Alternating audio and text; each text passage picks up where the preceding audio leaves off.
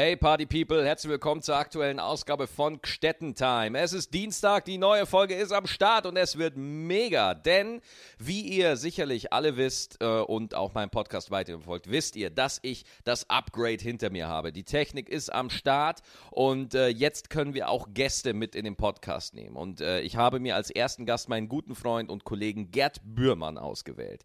Gerd Bührmann ist ein sehr wichtiger Mensch für mich. Er ist einer meiner engsten Freunde und auch einer der interessantesten interessantesten Künstler, wie ich finde. Er ist kein klassischer Stand-up-Comedian, er macht es ab und zu, aber sein Wirken in der Welt wurde dadurch definiert, dass er ähm, der Chef, der Gründer der Kunst gegen Bares-Reihe ist, falls ihr das noch nicht kennt.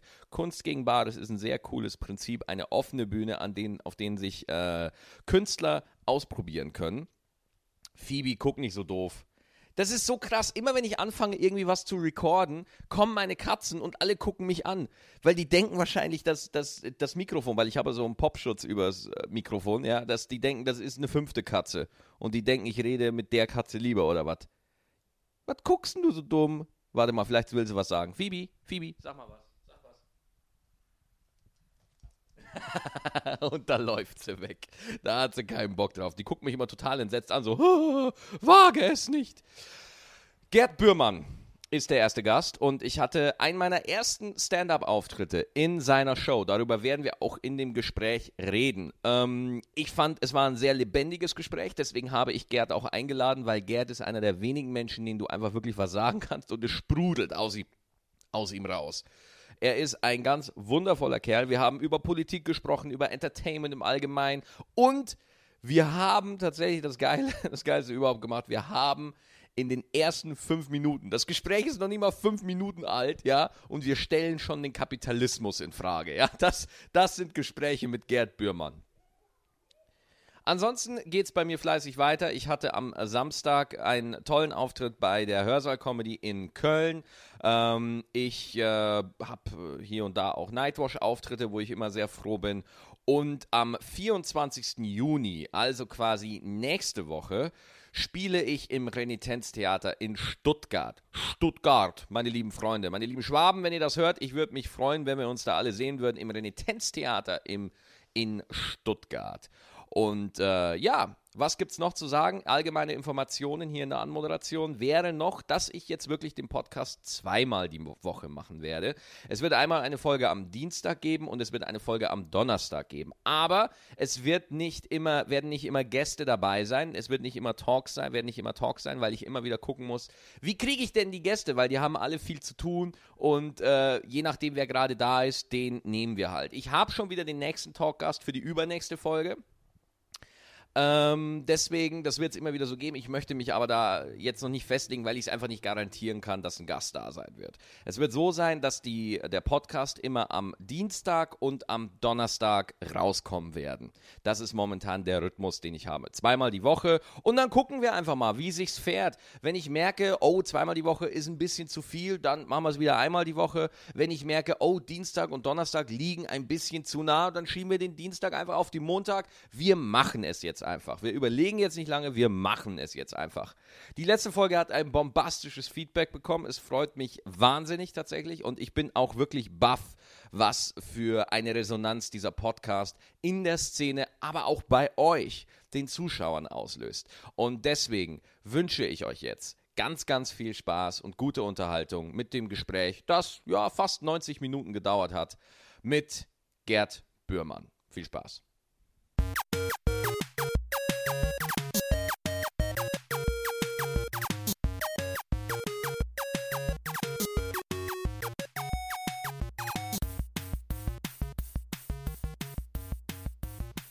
So, jetzt nehmen wir auf. Ah. Ja, genau, wir laufen schon. Sehr gut. Gerd Bührmann. Max Gestettenbauer. Schönen guten Tag, hallo. Hallo. Ja, du bist der erste Gast in meinem Podcast, krass, oder? Ja, hat was damit zu tun, dass du dir bessere Gäste noch nicht leisten kannst, aber ich bin gerne der Erste. Ja, äh, um, um mal kurz vorzustellen, wer du bist. Du, äh, also ich, ich fange mal gleich mit dem, mit dem an, was mir sofort einfällt. Du bist der, der Boss, der Herrscher, der King von Kunst gegen Bares. Ja, ja, genau. Ja, eine sehr erfolgreiche offene Bühne, nicht nur in Köln, sondern auch eigentlich mittlerweile auf der ganzen Welt. Auf der ganzen Welt. 42 Städte mittlerweile gibt es, äh, auch in Spanien und in Belgien. Auf Malle seid ihr auch. Auf ne? Malle. Ja. Auf Spanisch dann allerdings, da heißt die Show Effectivo por Arte. Effectivo por Arte. Und äh, Kunst gegen Bares. Erklär mal kurz das Konzept. Es ist ziemlich einfach. Kunst und Kapital treffen aufeinander ohne Zwischenhändler. Das heißt, die Künstler treten auf und das Publikum bezahlt am Ende der Show nach Gefallen. Und äh, jeder Künstler hat ein Sparschwein. Jeder schmeißt so viel Geld in die Sparschweine hinein, wie er glaubt, dass die Kunst wert war. Ja. Und am Ende ist der Künstler mit dem meisten Geld Kapitalistenschwein der Woche. Jawohl. Also wir zelebrieren die Ungerechtigkeit. Die Ja. kapitalistische Ungerechtigkeit. Ja, ja, was, was, ja, was ja wahnsinnig interessant ist, das heißt, ein Künstler tritt auf und am Ende kriegt jeder Künstler ein Sparschwein, die stehen dann draußen am Eingang und das Ja. Publikum wirft je nachdem Geld rein und wo die denken, so dem hat mir am besten gefallen, da werfe ich Geld rein und der Künstler, der am meisten Geld in seinem Sparschwein hat, hat gewonnen. Genau. Mit allen Vor- und Nachteilen. Mit allem. Das heißt, Künstler haben auch schon mal Shows gewonnen, indem sie einfach selber 50 Euro ins, ins Sparschwein gewonnen haben. Im Kapitalismus nennt man das Investition. die investieren in sich selbst.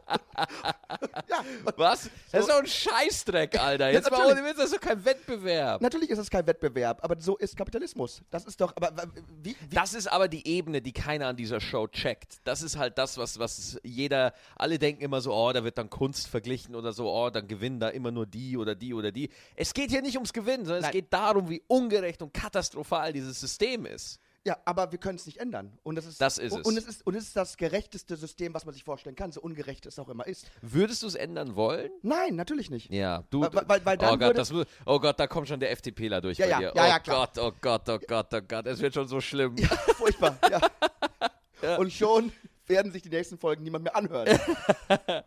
ja, nee, ähm, Alles gut. Was ist denn die Alternative? Die Alternative wäre zum Beispiel, dass man Juroren hat. Das ist aber auch ungerecht. Ich meine, jeder Juror hat eine eigene Meinung, eine eigene Haltung, Ja. die er sie mit reinbringt. Ich finde, da ist äh, Geld jetzt nicht das Ungerechteste. Ja, ja, ja, ja, ja. Und das Tolle an Geld ist, und das finde ich geil, 100 Euro sind immer 100 Euro wert. Egal, wer sie trägt. Ob die Hand schwarz, weiß, männlich, weiblich ist, 100 Euro Na, sind da immer 100 Euro. Na, dann müsstest du mal meine Oma fragen. Für 100 Euro hat die nicht mal ein Brot bekommen vor einiger Zeit. Also, Ja gut, aber da, sind, da, da ist ein zeitlicher also Abstand dazwischen. Inflation, ist Inflation. immer noch ein Thema. Ja, klar. So, ne? Aber also, zur, selben, zur selben Zeit sind 100 Euro immer 100 Euro wert. Aber das heißt, also heißt, das heißt, Geld hat immer recht? Nein, Geld gibt dir Unabhängigkeit und das ist wichtig. Das ist natürlich wahr. So, das, ist, das ist natürlich wahr. Aber äh, ich meine, die Maschinerie ist ja auch so konzipiert, dass einige Leute niemals Freiheit haben werden, weil du gehst irgendwo hin arbeiten, du arbeitest nicht für dich, du Ja. arbeitest für jemand anderen. Aber wir werden mit diesem Traum äh, gelockt, dass wir sagen, wenn wir nur hart genug arbeiten, werden wir irgendwann genug Geld verdienen, dass wir Freiheit erreichen können. Und mit diesem Traum machen viele, viele Firmen ihr Geld, weil sie Menschen im Hamsterrad gefangen halten. Das stimmt, Und aber die sind nur im Hamsterrad, weil sie da auch freiwillig drin sind. Also ich zum Ja. Beispiel verdiene im Monat nicht so viel und ich habe nicht so viel Geld Ja, und äh, man ja. muss das Spiel nicht mitmachen.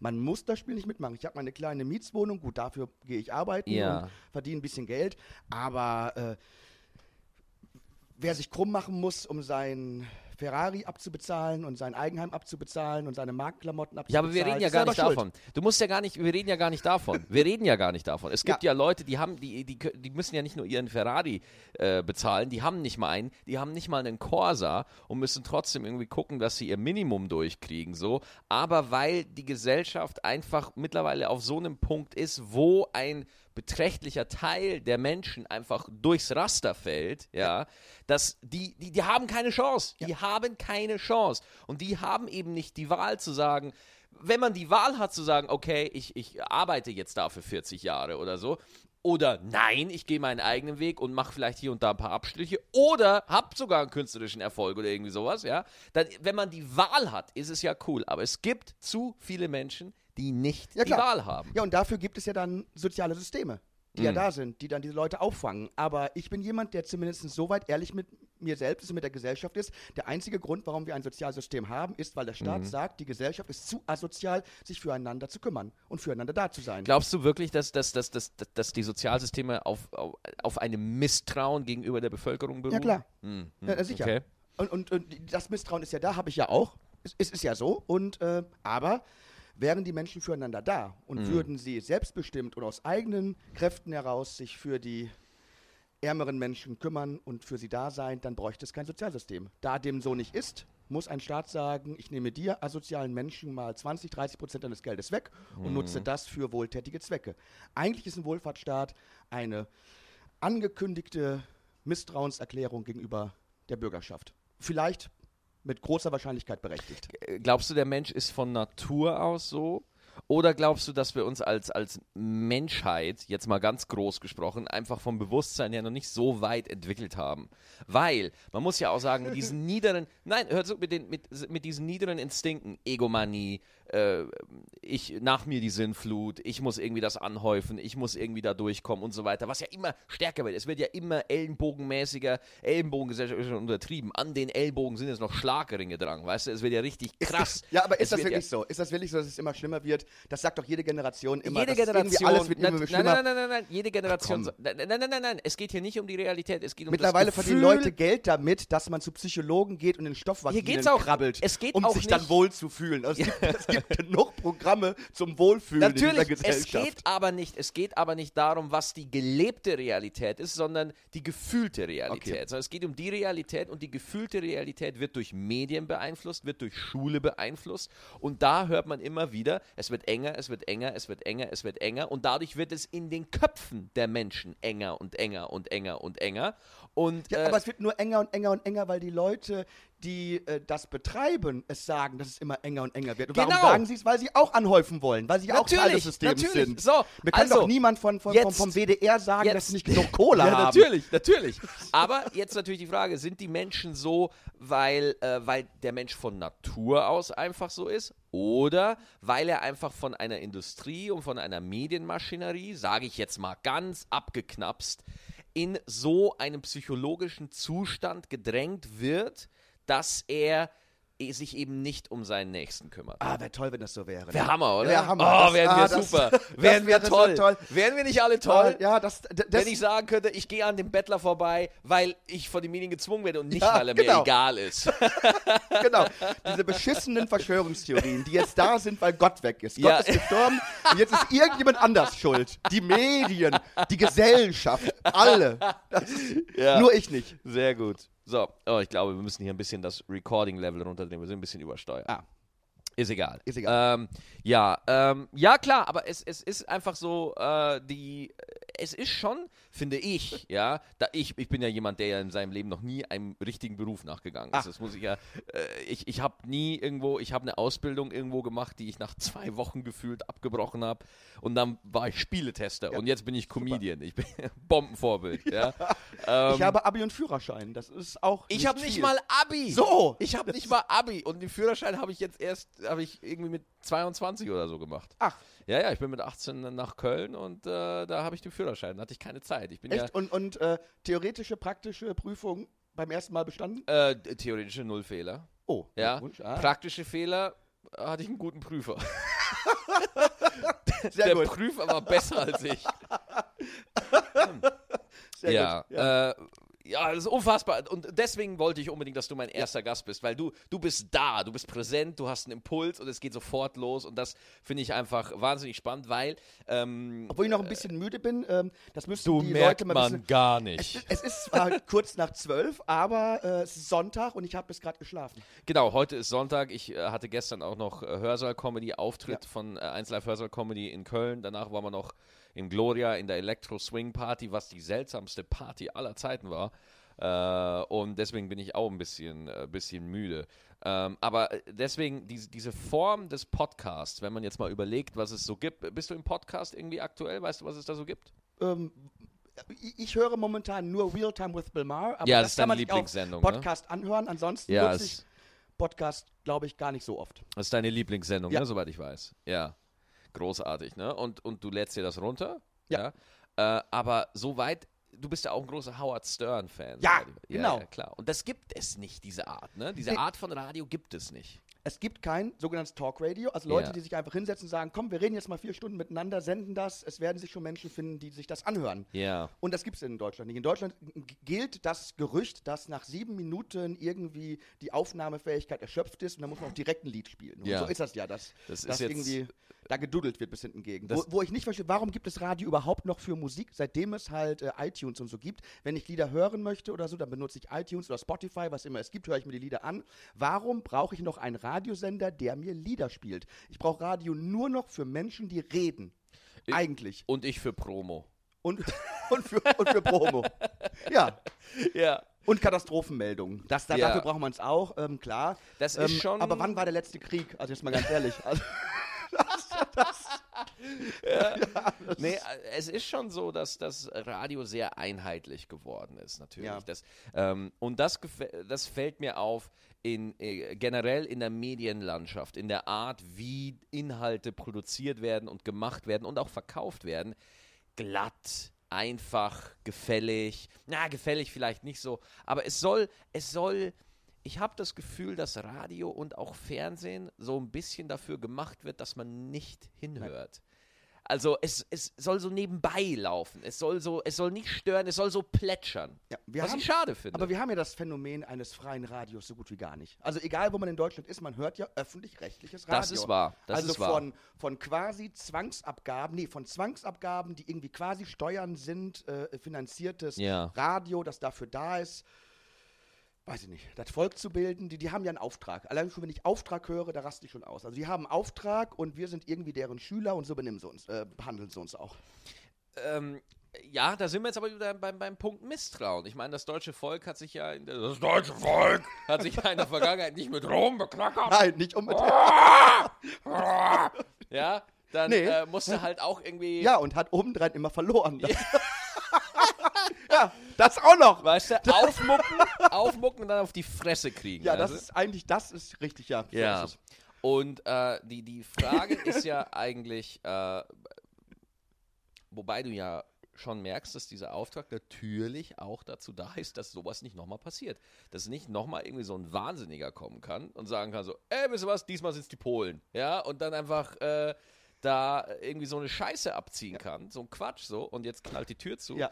Ist egal.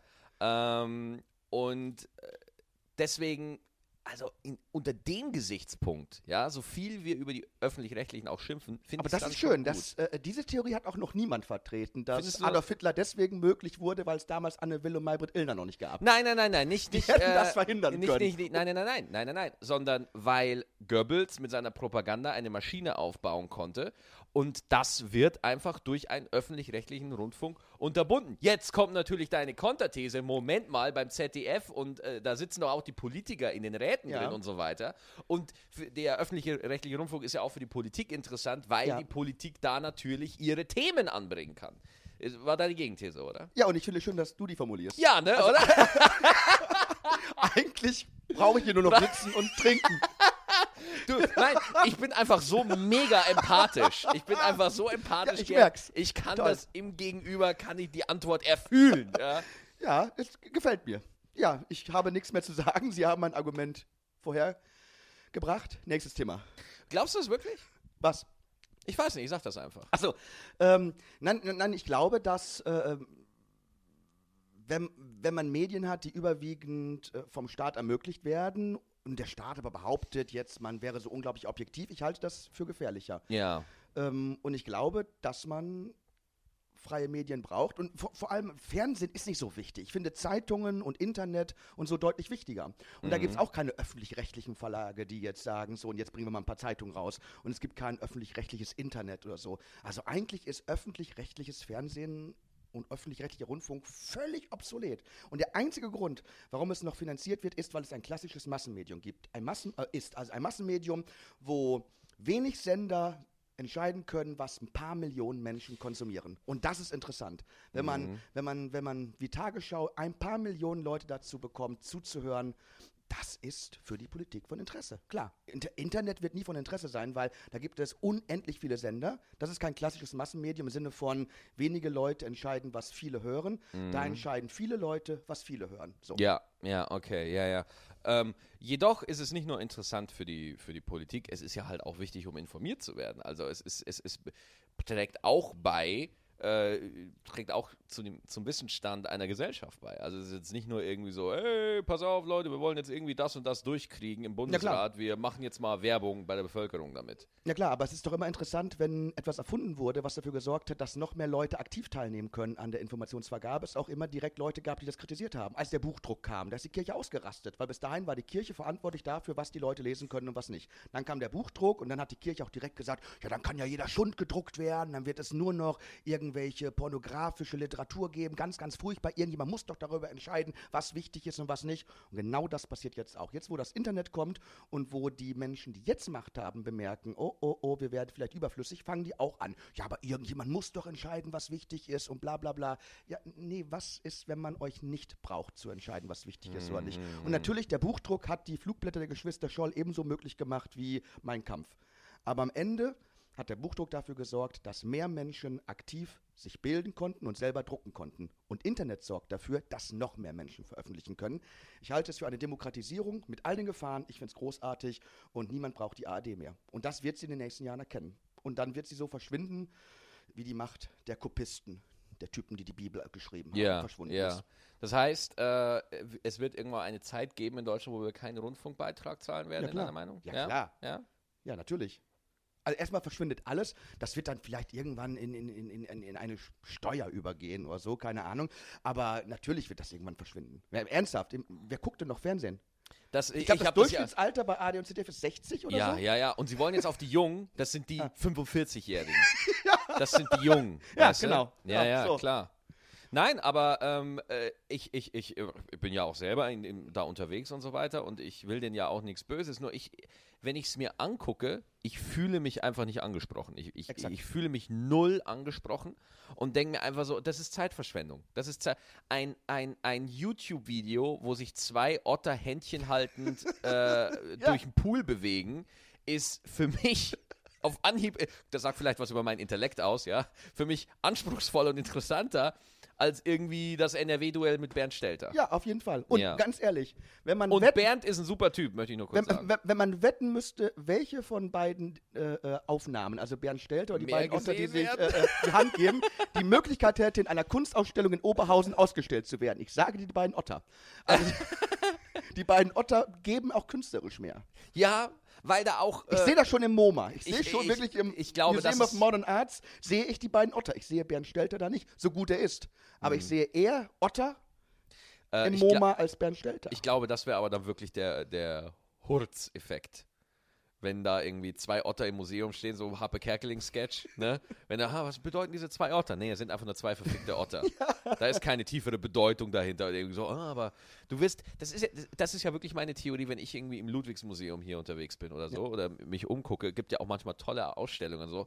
Da war so ein Typ, der hat mit so fetten Schaumkissen, so ein Künstler, so Schaumkissen, Fastfood nachgestellt. Ja, Klaas Oldenburg. ja genau, genau, genau. Ja, ja, da war, ein großer Mann. da Der hat, auch, so- der hat auch das große Eishörnchen da am Heumarkt. Hab noch nicht am, gesehen. am Neumarkt. Das, doch, was da gesehen. ganz oben äh, auf dem Gebäude ist, dieses riesen Eishörnchen. Habe ich noch nicht gesehen. Dot Cone. Das Habe ich noch nicht gesehen. steht da seit zehn Jahren oder so steht da rum. Hab ja, Klaas. Oldenburg. Okay. Ja. Und ich stehe da und äh, der Typ hat halt mit so fetten Schaumkissen.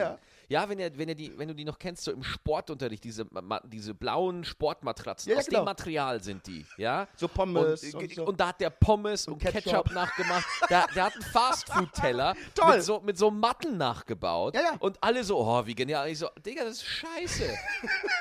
Das ist einfach kompletter Dreck. Das ist so Quatsch. Das ist so Qu Aber, aber deswegen ist es Kunst. Ja. Deswegen ist es Kunst. es ist Kunst, weil Leute hingehen und es sich anschauen. Absolut. So, das ja, ist wirklich. Genau, genau. Kunst ist, was sich Leute anschauen. Das ist einfach so. Das, und das ist doch in Ordnung. Ich bin Ja. da auch hingegangen. Ja. Ich muss noch mal gucken, damit auch, weil das ist die, das erste Mal, dass wir so hier aufnehmen. Oh, wir sind schon bei 20 Minuten, Oh. Gerd. Wahnsinn. Wahnsinn. Wir, wir ziehen das durch. Wir ziehen das durch. Es Hat Podcast eine, äh, ein Limit? Also darf man nur eine gewisse das ist mir so Menge scheißegal. an Daten da hineinhauen? Nee, so, nee, nee, nee, da nee. Das, kommt, das kommt auf den Dienstleister an, den du Ach so. hast. Ne? Äh, Also langfristig, das Ziel ist, momentan bin ich bei Soundcloud und über Soundcloud geht es dann zu iTunes und Ah. dann geht es zu Instacast und den ganzen anderen Diensten. Das heißt, theoretisch kann jeder, der möchte, kann sich das anhören. Ähm, aber langfristig, wenn das natürlich jetzt ein bisschen weitergeht, ist natürlich, dass ich den Podcast äh, komplett selber Ah. habe. Dass ich einen eigenen Server habe, wo ich die Folgen hochlade, äh, eine eigene Homepage für den Podcast, so, dass es wirklich eine feste äh, Adresse im, im äh, Netz wird. Aber äh, nochmal jetzt zurück, äh, woher wir uns überhaupt Ja, kennen. woher kennen wir uns eigentlich? Woher kennen wir? Wir kennen uns schon lange, fünf Jahre oder so. Ja. Ne? Ja, und äh, da bin ich das erste Mal in deiner Show, die ich anfangs angesprochen habe, äh, Kunst gegen Bares aufgetreten. Ja. Da hatte ich einen meiner ersten Stand-Ups, eine meiner ersten Stand-Ups überhaupt hatte Ach. ich bei dir. Ja, ja. Vor äh, zwei, 2009, zwei, Ja. vor sechs Jahren jetzt fast. Genau. Ja. Und äh, es ist eine schwierige Show Sag für Stand-Ups. sag du es. Was? Es, es, es war nicht dein bester Auftritt. Es war eine Katastrophe. Die ersten Auftritte waren eine Katastrophe. Ja, ja. Ich war eine absolute Katastrophe. Ja. Ich war ganz, ganz schlimm. Ich war richtig, richtig schlecht. Ich habe neulich wieder mal einen Auftritt von mir vor vier oder fünf Jahren gesehen. Habe ich mal wieder entdeckt, irgendwo abgespeichert äh, irgendwo. Und ich habe mir das angedacht, mir so, oh mein Gott. Wobei mir das auch so geht, wenn ich irgendwie Auftritte von mir vor sechs Monaten oder sowas sehe. Gut. Dann habe ich immer das Gefühl so, ganz schlecht. Aber ähm, so entstehen Stand-Up-Comedians. Die gehen auf die Bühne, die gehen in die Clubs hinein, spielen, spielen, spielen. Ja. Sie, fangen, sie fangen vielleicht talentiert, aber mittelmäßig an, werden immer besser, immer besser, immer besser. Und je mehr solcher Stand-Up-Clubs man hat, je mehr Möglichkeiten man hat, vor Live-Audience wirklich zu performen, umso besser wird Stand-Up in Deutschland werden. Ja, das ist, das ist leider das Brutale an Stand-Up. Du brauchst wirklich mutige Leute, Oh, die ja. im Publikum sitzen und sich das antun. ja, weil, Ja. weil äh, es, es ist so, äh, die, dieser Moment, und das erste Mal, wenn ich mir, boah, es ist so schlimm, irgendwie auf der Bühne wirklich anzukommen. Oh. Ja, wirklich, wirklich da zu sein, wirklich präsent zu sein. Und äh, die, die, diese Sachen, die man sich ja nicht überlegt hat, man sitzt ja nicht zu Hause und denkt sich irgendwie so, oh, oh, was könnte witzig sein, sondern das macht man am Anfang, wenn man noch nicht weiß, ne? aber einen wirklichen Draht zum Publikum baut man auf, wenn man wirklich über seine Ängste, seine Beobachtungen, was fühlt man, wovor hat man Angst, wer ist man, wo will man hin, wo war man, wo kommt man her, wenn man äh, wenn man über diese Sachen dann, wenn die Sachen mit in die Jokes mit einfließen und, da, und, und aus dem dann die Jokes kommen, ja, und daraus dann eine Sicherheit in seine eigene Individualität zu entwickeln, ist extrem schwer. Ja, und deswegen bewundere ich dich. Weil, weil, weil Stand-up bedeutet ja eigentlich, dass man aus seinem Leben berichtet. Ja. Und dass du trotzdem 90 Minuten voll bekommst, Ja, finde ich ja. immer wieder beeindruckend. Ja, ja. weil ähm, eigentlich bist du ein ganz normaler Mensch. Und Absolut, man fragt ja, sich, ja. wie schafft ein normaler Mensch, Arbeit. wirklich 90 Minuten Leute zu begeistern mit seiner Normalität. Und Ja. daraus aber Kunst und was Brillantes zu machen. Finde ich beeindruckend. Ja. Andere Leute mich. flüchten sich in, in Inhalte. du nicht.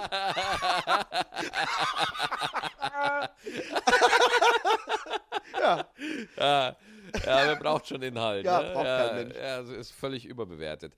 Nein, es ist schon hart auf jeden Fall. Also äh, man, man sagt immer so, oh, es ist super hart und super schwer. Es ist halt auf der anderen Seite, anderen Seite geil. Nur was mich halt dann oft ein bisschen äh, stört, wie einfach es sich manche Leute dann auf der Bühne machen. Ja.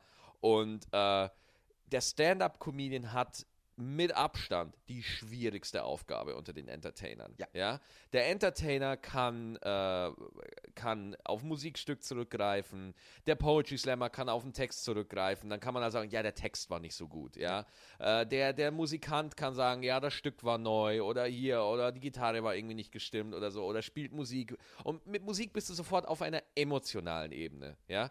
Bei Comedy bist du erstens in Deutschland sofort bei einer Abwehrhaltung, weil wenn du sagst, jetzt kommt Comedy, sagen alle erstmal so, bäh, bäh, ja. Du hast eine Abwehrhaltung. Außer bei Leuten, die dediziert Comedy gucken, ja. was fällt dem Comedian ein, mich einfach nur unterhalten Was zu fällt wollen? dem ein, Was dem fällt dem Arsch? eigentlich Was ein? fällt dem Ja. ein, ja. Ich dachte, Theater Und- ist der Ort der sittlichen und die- äh, Lehranstalt, genau, ja. bildenden Lehranstalt. Jetzt kommt der unterhält mich einfach Und das, nur. und das Ja. Problem ist, an dieser Abwehrreaktion als Comedian vorbeizukommen, auf die Bühne zu gehen und eine Sicherheit auszustrahlen, dass das Publikum nicht nachdenkt. Das hört Ja. sich jetzt blöd an, aber dass das Publikum nicht ins Zweifeln kommt, ja, dass sie denken so, hä, was macht der jetzt? Ja, sondern dass du, dass du so eine Präsenz hast auf der Bühne, dass du die Leute sofort in deiner Geschichte hast. Sofort. Ja. Und äh, das ist äh, unfassbar, unfassbar schwer. Und obwohl es die schwierigste Aufgabe ist, kriegt es sowohl in Amerika als auch in Deutschland nicht den Respekt, den es eigentlich, ja. die es eigentlich verdient hätte. Es gibt zwei wunderbare Arten des Lachens oder zwei unterschiedliche Arten zu lachen und sie sind, sie sind die beide wunderbar. Ich finde eine deutlich besser als der andere. Es gibt das gewollte Lachen und das ungewollte Lachen. Mhm. Und das ungewollte Lachen ist viel spannender. Wenn man Leute dazu bringt, zu lachen, obwohl sie eigentlich gar nicht lachen wollten.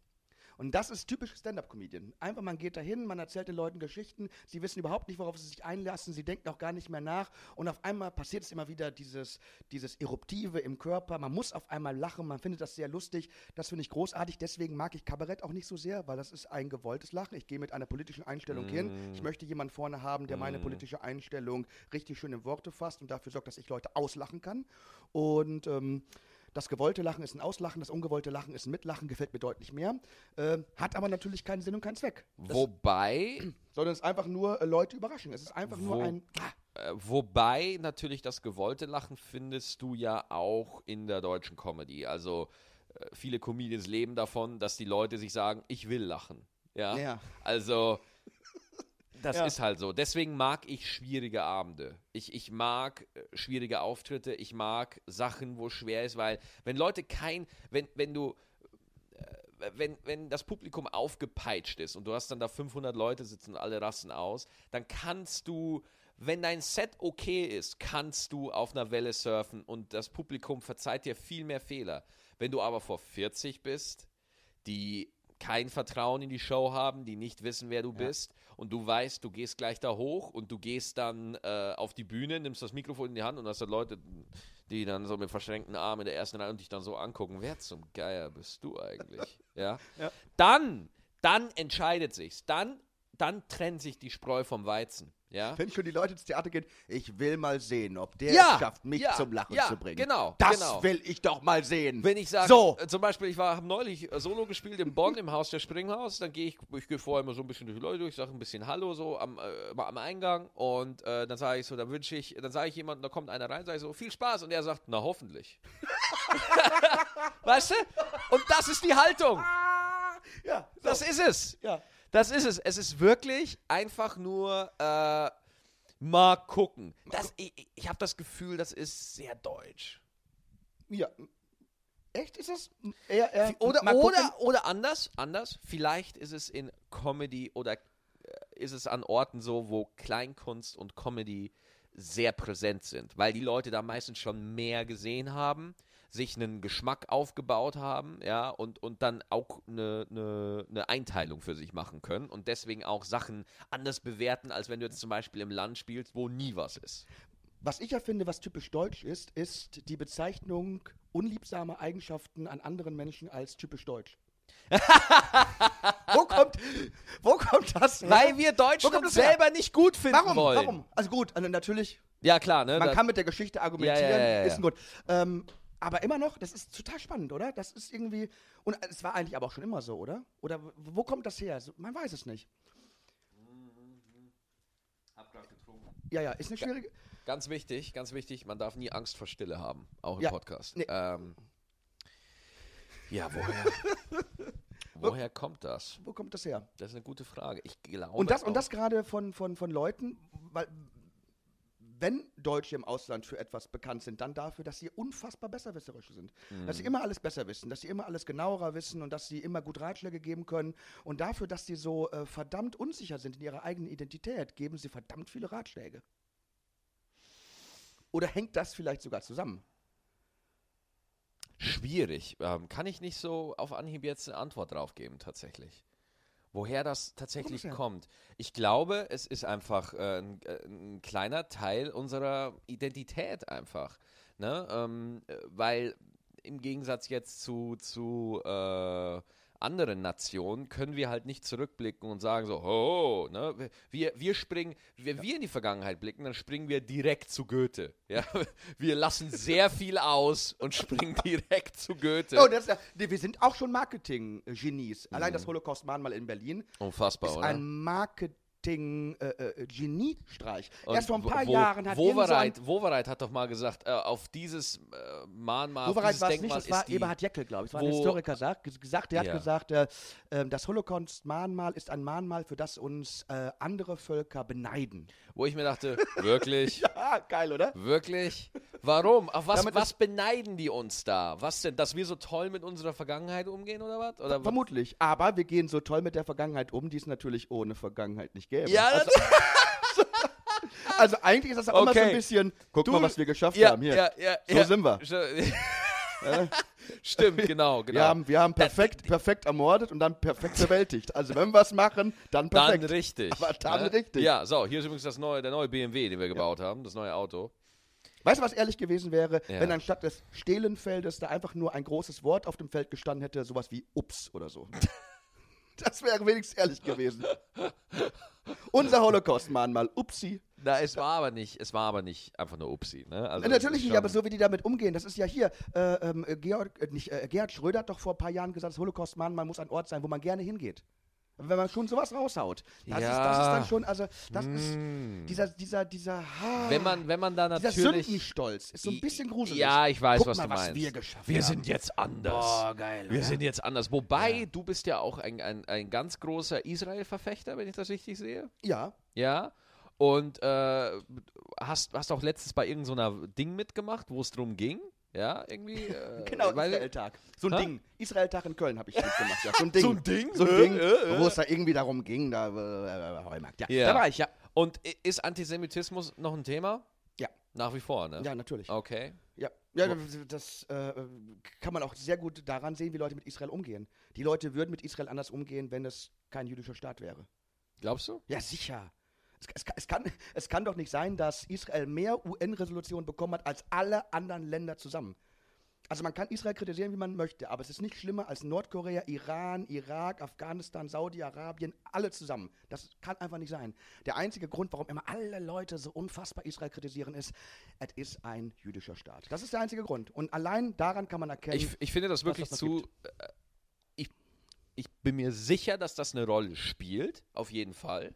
Äh, Ich glaube aber nicht, dass es der einzige Grund ist. Ich glaube, das ist simplifizierend. Ich glaube, das ist nicht wahr. Ich glaube, ähm, es hat auch etwas mit Handlungen zu tun, die eine Regierung tut. klar. Also das, was so wie du in den Wald hinein, hineinrufst, so kommt es auch zurück. Womit ich nicht sagen möchte, dass die selber schuld sind an der Situation und so weiter, aber ich finde, das kann nicht der einzige Grund sein. Es spielt definitiv mit, was du sagst. Doch, wäre es nicht der einzige Grund, dann würden Resolutionen gegen Iran, Saudi-Arabien, etc. verabschiedet werden. Hm, Wenn, okay. es, wenn, wenn wirklich, wenn es nicht der einzige Grund wäre, das heißt, wenn es ein Grund unter vielen wäre, müssten all die anderen Länder ebenfalls mindestens genauso viele Resolutionen bekommen. Tun sie nicht und deswegen ist der einzige Grund tatsächlich, weil es jüdisch ist. Das Was nicht heißt- heißt, dass die Regierung nicht auch Fehler macht. Doch, da Aber- wollte ich, genau. Da, da, ja. das, das stimmt. Aber ähm, Israel ist das einzige Land, das Fehler macht und dafür auf die Fresse kriegt. Und das ist antisemitisch.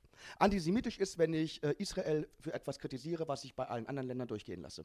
Wenn ich Juden für was kritisiere, was ich bei anderen Leuten nicht kritisiere, das macht die Handlung nicht besser, aber das macht meine Haltung zu der Handlung schlimmer. Wenn Ja. ich sage, es ist eigentlich, es ist, es, es, es ist nicht richtig, was du machst, aber weil du Jude bist, kritisiere ich dich jetzt. So, das, ist- das ist problematisch. Mm, Es ist auch so gefährlich geworden, weil äh, in, in Deutschland hat sich so ein neues rhetorisches Stilmittel etabliert. Man wird ja wohl mal sagen Ah, dürfen. toll, oder?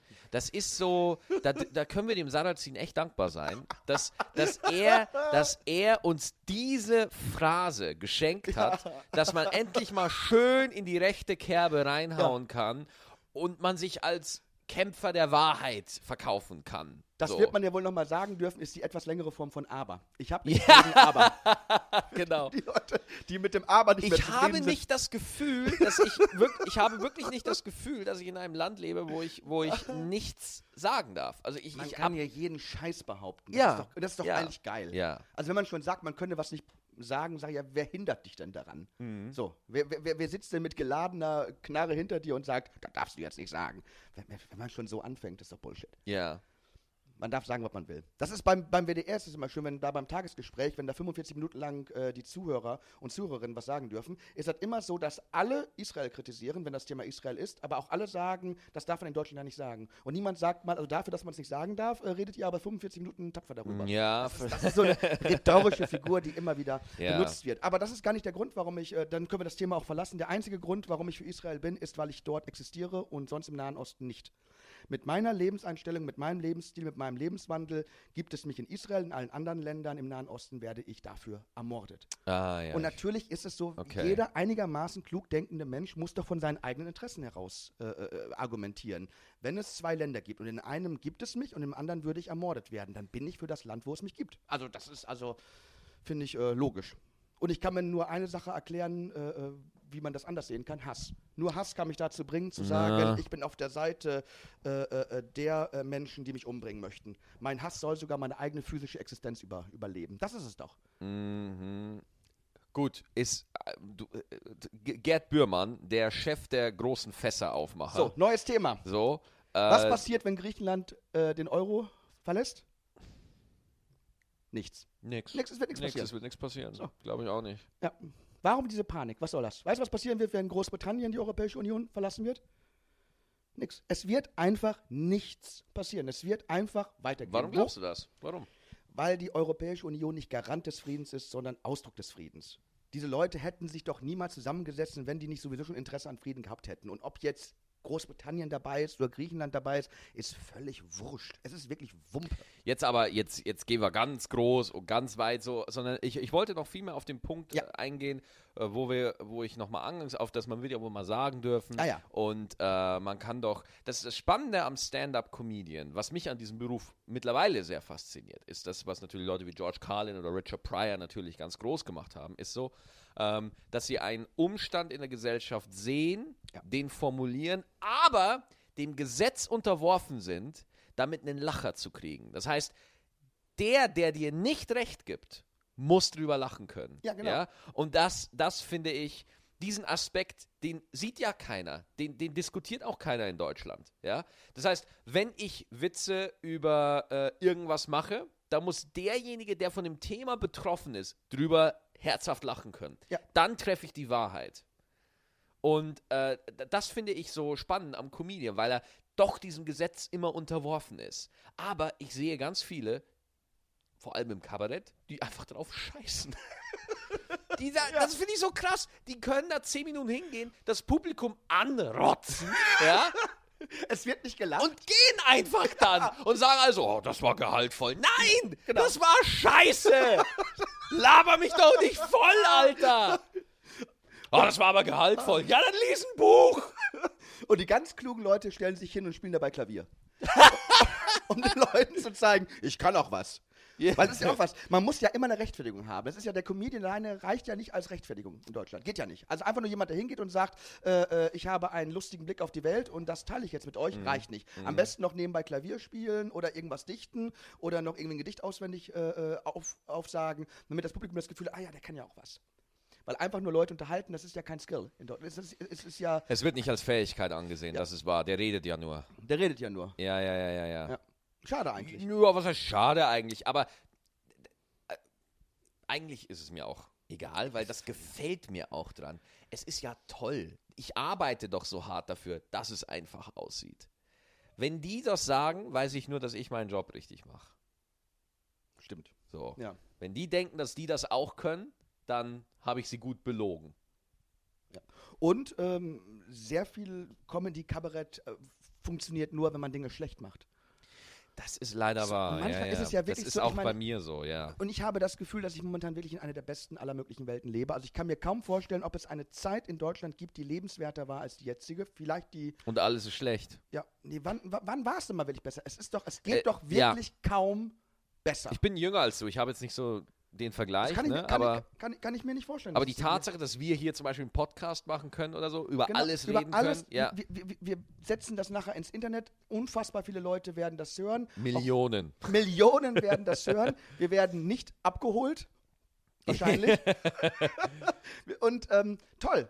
Ja. Und wir haben genug zu essen und zu trinken. Wenn es uns schlecht geht, dann kommt ein Staat für uns auf, Ja. dann werden wir Unterstützung kriegen, wir werden eine Stütze Aber auf der kriegen. Bühne hörst du nur Scheiße, Scheiße, Scheiße. Ja. Und auch in den Nachrichten hörst du nur Geile Scheiße, Scheiße, Scheiße. Und- Ja, ja, ja. Und natürlich ist es so, wir sind so ein bisschen wie die Aristokratie damals in Europa für die Welt. Uns geht es natürlich im Vergleich zu was in der Welt sonst so äh, vorgeht. Sehr gut. Sehr gut. Sehr gut, sehr Aber gut. auch da würde ich mal wirklich schauen, äh, wie sieht es weltweit aus? Ist es weltweit besser oder schlimmer geworden? Und ich kann mir nicht vorstellen, dass es vor 100 Jahren, was Nee, kann Thema ich- Krankheiten und Hunger aussieht, auch in den sogenannten äh, Entwicklungsländern, dass es da vor 100 Jahren besser aussah. Kann ich mir jetzt nicht. auf Anhieb, äh, würde ich dir da auch sogar recht geben. Ich, habe, ich kann jetzt keine Studie zitieren oder so, aber jetzt rein vom, vom Gefühl her würde ich dir da auch recht geben. So. Ja. Ähm, Und ich glaube nicht, dass vor, vor, vor 100 Jahren es möglich gewesen wäre, sieben Milliarden Menschen ansatzweise so zu äh, ernähren und zu versorgen, wie wir es jetzt gerade haben. Jetzt hast du aber äh, in der Comedy und im Kabarett auch sehr viele Leute, die nach unten gehen, ja? Ja. Die sagen, wie blöd ist das, wie doof ist das, oh, ist das scheiße, ist das scheiße. Es gibt aber die populärsten, sowohl in der Musik als auch in der Comedy, da sind sehr oft die Leute, die nach oben zielen, ja? Ja. Also die sagen, ey, guck mal, wie toll das ist, oh, wie schön, dass wir alle da sind. Die, die, die, die wirklich erfolgreiche deutsche Unterhaltung, habe ich letztens einen guten Artikel, ich glaube in der FAZ gelesen, äh, Ein Satz, den ich so nie von dir vermutet hätte. Ich habe neulich einen Artikel in der FAZ gelesen. Ich bin informiert.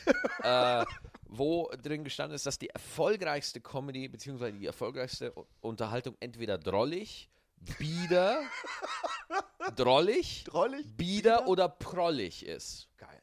Ja, auf Geil, oder? Drollig, bieder oder prollig. Prollig.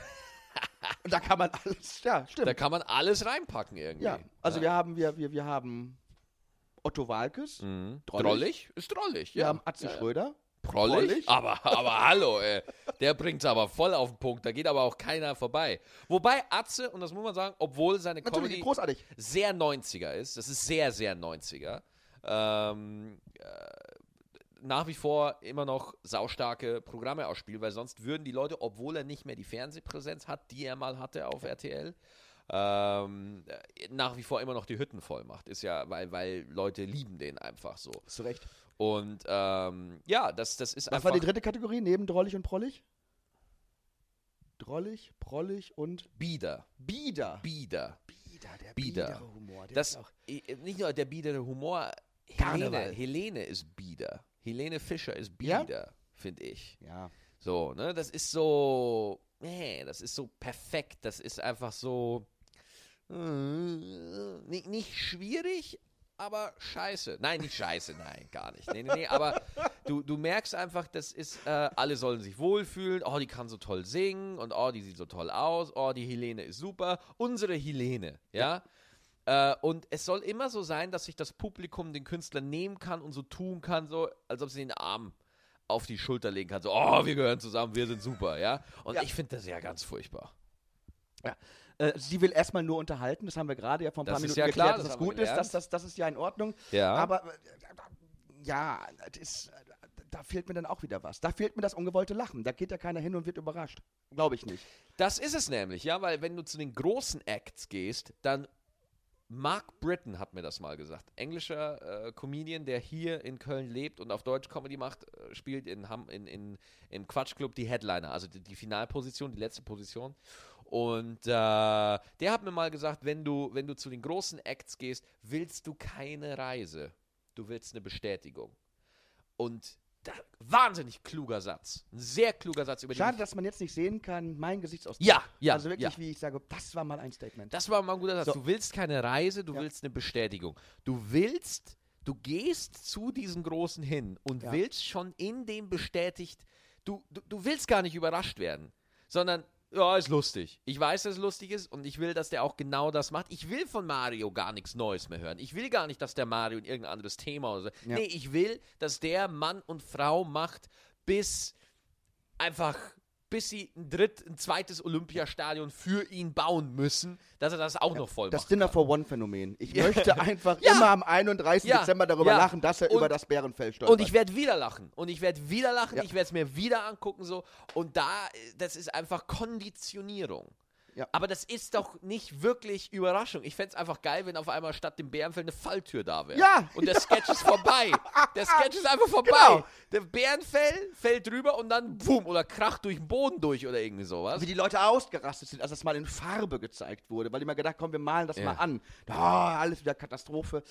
Der Deutsche bewahrt gerne. Das ist auch noch was. Der bewahrt unglaublich gerne. Hier in Köln jetzt wieder jüngst, wo irgendwelche Hochhäuser nicht gebaut äh, werden, weil das äh, ähm, Kulturerbe des Kölner Doms in Gefahr war. Weil UNESCO gesagt hat, wenn ihr daneben Hochhäuser baut, dann nehmen wir euch das Weltkulturerbe weg. Anstatt dass der Kölner sagt, äh, äh, ja, dann leck mich am Arsch, dann ist der Kölner Dom halt nicht mehr Kulturerbe, haben die aufgehört, äh, modern zu bauen. Oh, aber Kultur ist ganz wichtig.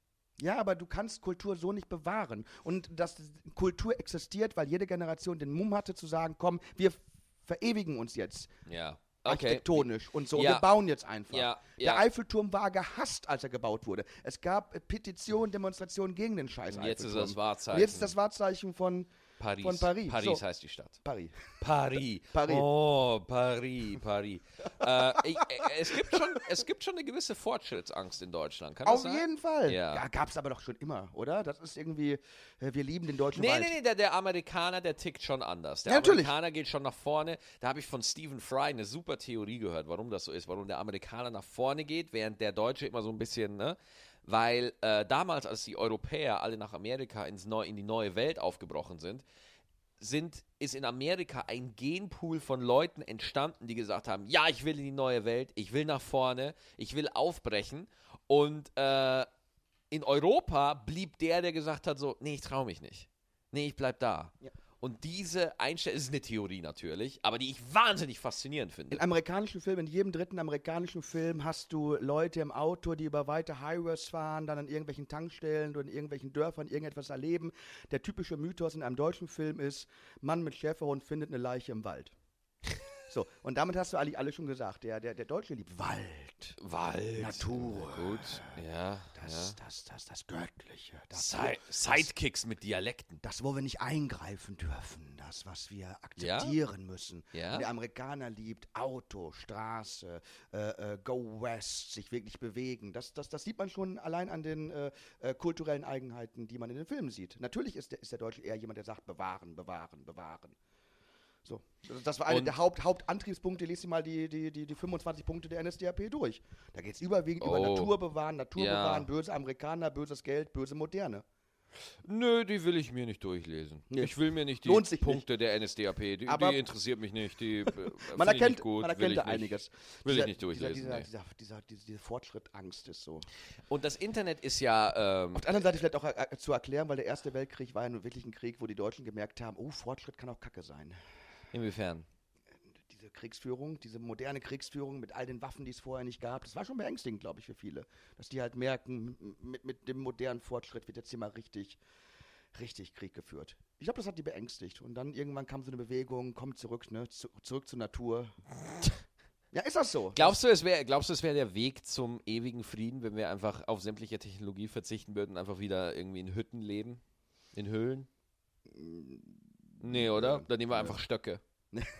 Dann, nehmen wir Stöcke, Dann improvisieren wir einfach. Das aber es ist, ist, aber, egal, aber es ist der. Glaube, dass die Natur, die Natur soll ja immer so, so, so, so harmlos und so schön sein. Ne? In- in- Ist sie nicht! Ist sie nicht! Ist sie Ist nicht! sie nicht! Alter, alle ich hasse die fucking alle, Natur. Alle, alle äh, sagen immer so, oh, so ein Panda ist so süß. Alter, so ein Panda killt dich, wenn er dich sieht. Ich frage immer wieder gerne Leute, wenn es nach der Natur ginge, wärst du noch am Wärst Leben? du noch wärst du noch am Leben? Ganz ernsthaft. Man kann mal wirklich, wenn du mal wirklich vor dem Publikum stehst, wirklich alle mal die Hand heben, die wirklich noch da wären, wenn es nach der Natur ginge. Ja. Die wenigsten. Die meisten hatten irgendwelche schlimmen Krankheiten, die mit Medizin behoben wurden. Viele tragen Brillen.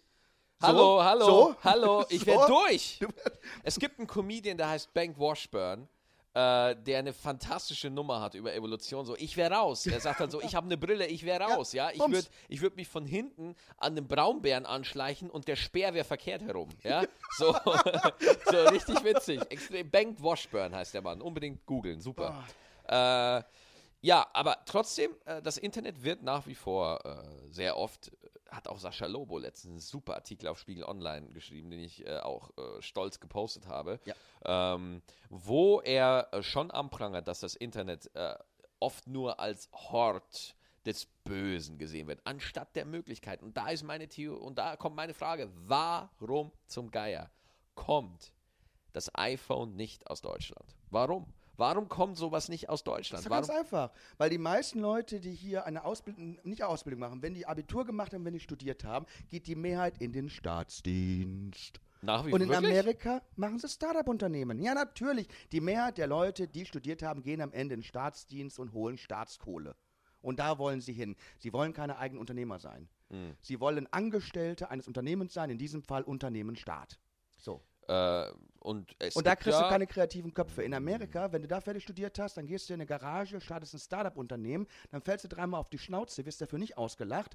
Der Das ist Staat wahr. steht dir nicht im Weg. Ich meine, bevor man hier in Deutschland überhaupt mal einen Betrieb aufmachen kann, da, da kommen ja irgendwie 500 Leute rein und sagen, hast du auch genug Waschbecken in deinem Büro stehen? Äh, sind es auch die richtigen Glühbirnen in der Lampe? Sind die Wände auch weit genug voneinander entfernt? Ja, und, ja. Ist, und ist der Teppich in der richtigen Farbe? Und bevor das nicht alles geklärt ist, darfst du deinen Laden überhaupt nicht aufmachen. Dann musst du 96 äh, Bögen unterschreiben, bevor du mal überhaupt irgendwie starten darfst. Weißt du, in Amerika, da stellst du dich einfach in deine Garage und fängst an.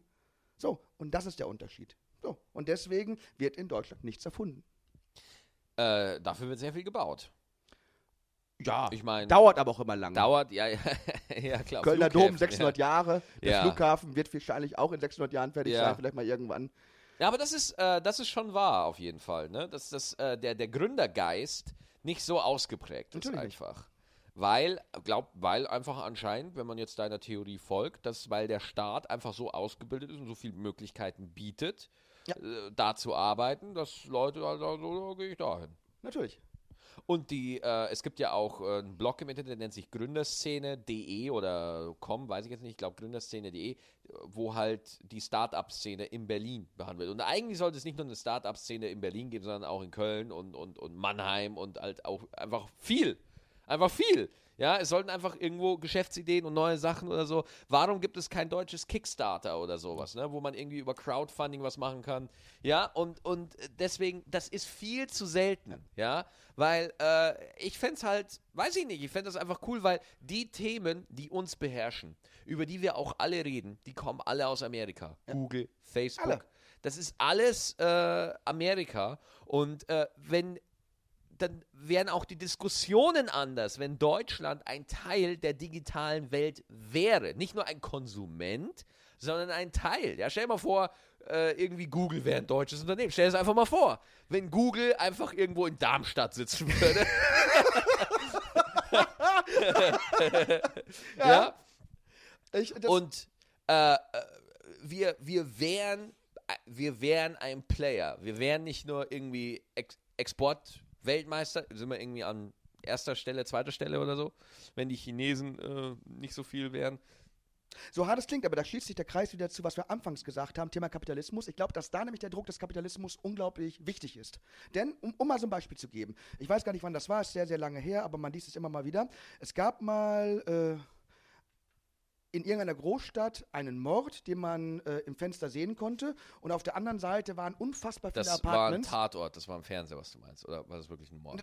Nee, nee, das, das ist wirklich mal passiert. Und unglaublich viele Ach. Leute haben das gesehen. Also die haben auf der gegenüberliegenden Seite irgendetwas Schlimmes gesehen, was passierte. Und niemand ist eingegriffen. Niemand hat was unternommen. Und ich weiß gar nicht genau, was das war, ob es wirklich eine Straftat war oder ob die einfach nur einen Herzinfarkt hatte. Wichtig war nur, unfassbar viele Leute in dem Haus gegenüber sahen in dem Fenster, was passiert, taten aber nichts. Mit der Begründung hinterher, weil sie glaubten, es sehen ja so viele andere Leute, irgendjemand wird schon was tun. Das heißt, in dem Moment, wo ich mir sicher bin, dass irgendjemand anders dafür aufkommen wird, irgendjemand anders es tun wird, senkt das die eigene Schwelle tatsächlich äh, Ja. äh, äh, etwas zu tun. Die und das, ist das, die ja. und das ist das Interessante. Wenn ich in einem Staat lebe, in dem sich um alles gekümmert wird, wo ich weiß, wenn jemand auf der Straße liegt und hungert oder äh, jemand hat keinen Job mehr und ich weiß, irgendjemand kümmert sich darum, dann tue ich auch nichts. Ah, Dann okay, tue ich ja, eben auch Wenn es nichts. keinen Grund gibt. Genau. Deswegen gucken die Leute auch sehr Amerika, schnell. Gibt, genau, in Amerika gibt es halt äh, äh, Gibt's das nicht Gibt's so. das nicht. Es gibt ne? viel mehr Druck. Du weißt, du musst was machen. Du musst was machen, weil es sonst Ja, aber das ist aber dann macht. auch nicht okay. Und also, das, ja, aber das fördert Kreativität. Natürlich fördert, ist es okay. Natürlich fördert Kreativität, aber äh, du bist halt wirklich ganz schnell raus in Amerika. Ja. Also der, der, der wirtschaftliche Fall, der kann in Amerika ganz. Natürlich. Natürlich, es ist das Land des amerikanischen Traumes. Also der, der, ne, also George Carlin sagt ja, you have to be asleep to believe it. Also äh, es ist natürlich auch mehr Marketing als wirklich Realität, aber es ist nach wie vor vom Tellerwäscher zum Millionär das geht da. Das Ja. äh, ist wahnsinnig unwahrscheinlich, aber es geht, ja. Und äh, weil Leute auch wollen und diesen Traum hinterhergehen. Und, äh, aber das ist dann halt nur einer in 10 Millionen oder irgendwie so.